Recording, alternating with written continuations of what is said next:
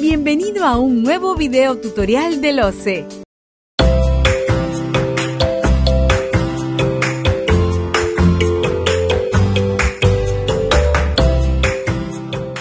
El fraccionamiento. ¿Qué es el fraccionamiento? Es la división artificial forzada de una contratación.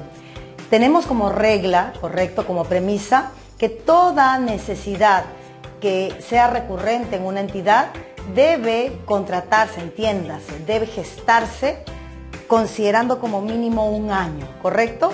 Vale decir, si por ejemplo yo, como entidad, requiero contratar eh, el, servicio de seguridad y vigilancia, es un servicio que requiere en forma continua, permanente, ¿correcto? Entonces tengo que gestar la necesidad, vale decir, tengo que determinar la contratación considerando una necesidad anual mínima, que podría extenderse en efecto hasta un máximo de tres años, pero mínimo tendría que ser con, eh, considerando un periodo de un año, ¿correcto? Si, eh, digamos, reduzco ese periodo, estaría incurriendo en un fraccionamiento. Ahora bien, esa es la regla, ¿correcto? Respecto de la provisión de bienes o servicios que se requieran en forma continua por parte de las entidades. Ahora bien, ¿quién es responsable de... Eh, de observar las disposiciones que eviten incurrir en esta figura vedada, prohibida que es el fraccionamiento.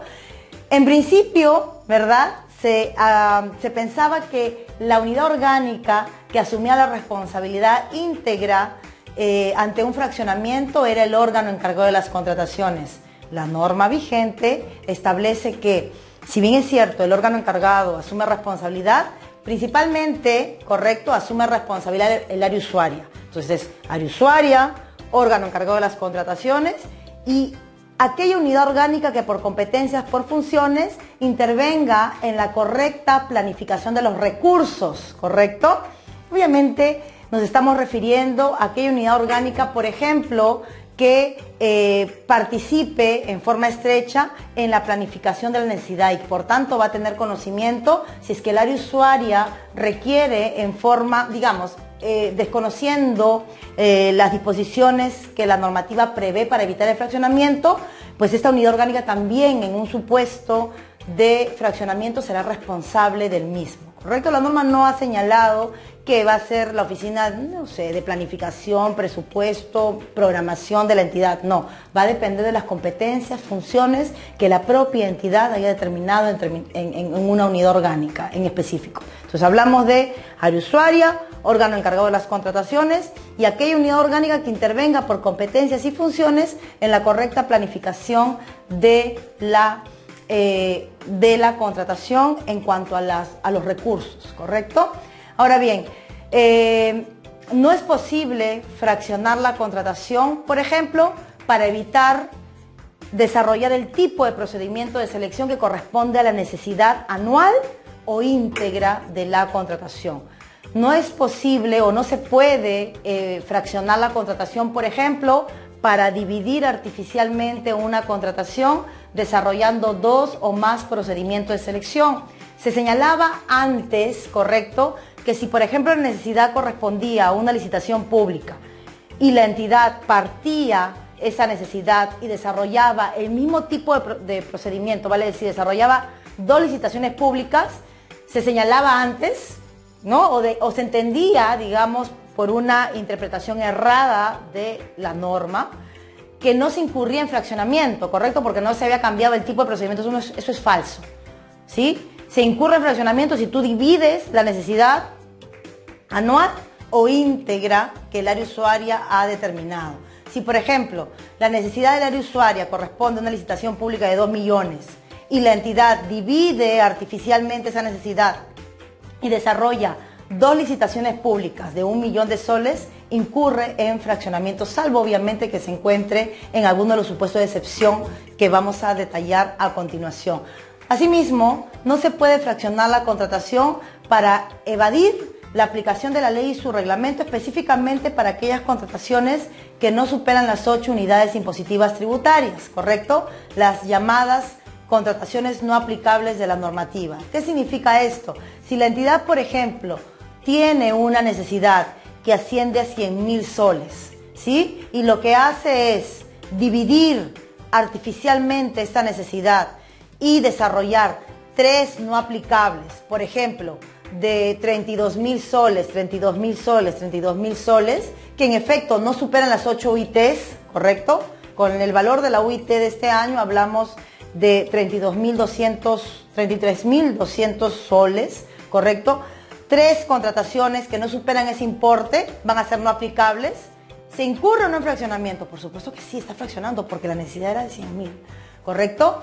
Y finalmente, no se puede fraccionar la contratación para evadir el cumplimiento de tratados o compromisos internacionales que incluyan disposiciones específicas sobre contratación estatal. Bien, ahora vamos a desarrollar las situaciones en las que no se configura un fraccionamiento indebido. ¿sí? Por ejemplo, si se contratan bienes o servicios idénticos, ¿correcto? Eh, en un mismo ejercicio presupuestal, ¿sí? Pero esta situación corresponde o en todo caso se genera, ¿por qué? Porque al momento de planificar la necesidad, el área usuaria identificó, correcto, una necesidad, por ejemplo, de un millón de soles, ¿sí? Pero ya por un tema de recursos, correcto, por un tema de presupuesto, no se, tuvo que priorizar esta, digamos, se, tuvo que reducir esta necesidad que ya se había identificado un millón de soles, se tuvo que priorizar, se tuvo que reducir y se tuvo que finalmente eh, se aprobaron, se aprobó solamente el presupuesto por 500 mil. Entonces, estos 500 mil soles fueron incluidos correcto en el plan anual de contrataciones en el caso de bienes y servicios a través de el caso de bienes a través de una licitación pública servicios a través de un concurso público. Bueno se desarrolla el procedimiento de selección correspondiente y en el desarrollo del ejercicio en la ejecución del ejercicio se asigna más recursos a la entidad correcto en ese momento identificamos que nuestra necesidad total era un millón de soles y por un tema presupuestal se tuvo que eh, digamos que priorizar solamente la mitad. Con esta asignación de recursos lo que se hace es, correcto, eh, desarrollar la parte faltante de la necesidad. Y obviamente las características van a ser las mismas. Entonces, en efecto, se va a contratar los mismos bienes y servicios, pero no se, no se va a incurrir en fraccionamiento. ¿Por qué? Porque eh, la, digamos, eh, el motivo por el cual no se pudo contratar la, el total de necesidad obedece a que en su momento no se contó con presupuesto para ello, ¿correcto? Entonces, es una situación en la cual no se configura un fraccionamiento indebido. Asimismo, no es fraccionamiento cuando surge una necesidad imprevisible que es absolutamente ajena a la programada. Por ejemplo, ¿se imaginan ustedes eh, que eh, en el año en curso, eh, por ley, se cree determinado programa, ¿sí? Y ese programa se asigne, se ascriba a un sector determinado, pues bien, ese sector que de un lado, de acuerdo al dispositivo emitido, va a tener la obligación de que ese programa empiece a funcionar, pero de otro lado, ese, sector también ha contratado, esa entidad también ha contratado esos servicios, ¿verdad? Este, con antelación, por ejemplo, servicios de limpieza, seguridad y vigilancia, sus suministros. No había previsto que ese programa ¿correcto? En plena ejecución del contrato haya sido, digamos, este, creado y que sea ahora su responsabilidad. Bueno, entonces hablamos de una necesidad que surge, ¿no? Una necesidad imprevisible que surge cuando ya se ha gestado, ¿no? La necesidad de la entidad. Pues en ese contexto, ¿correcto?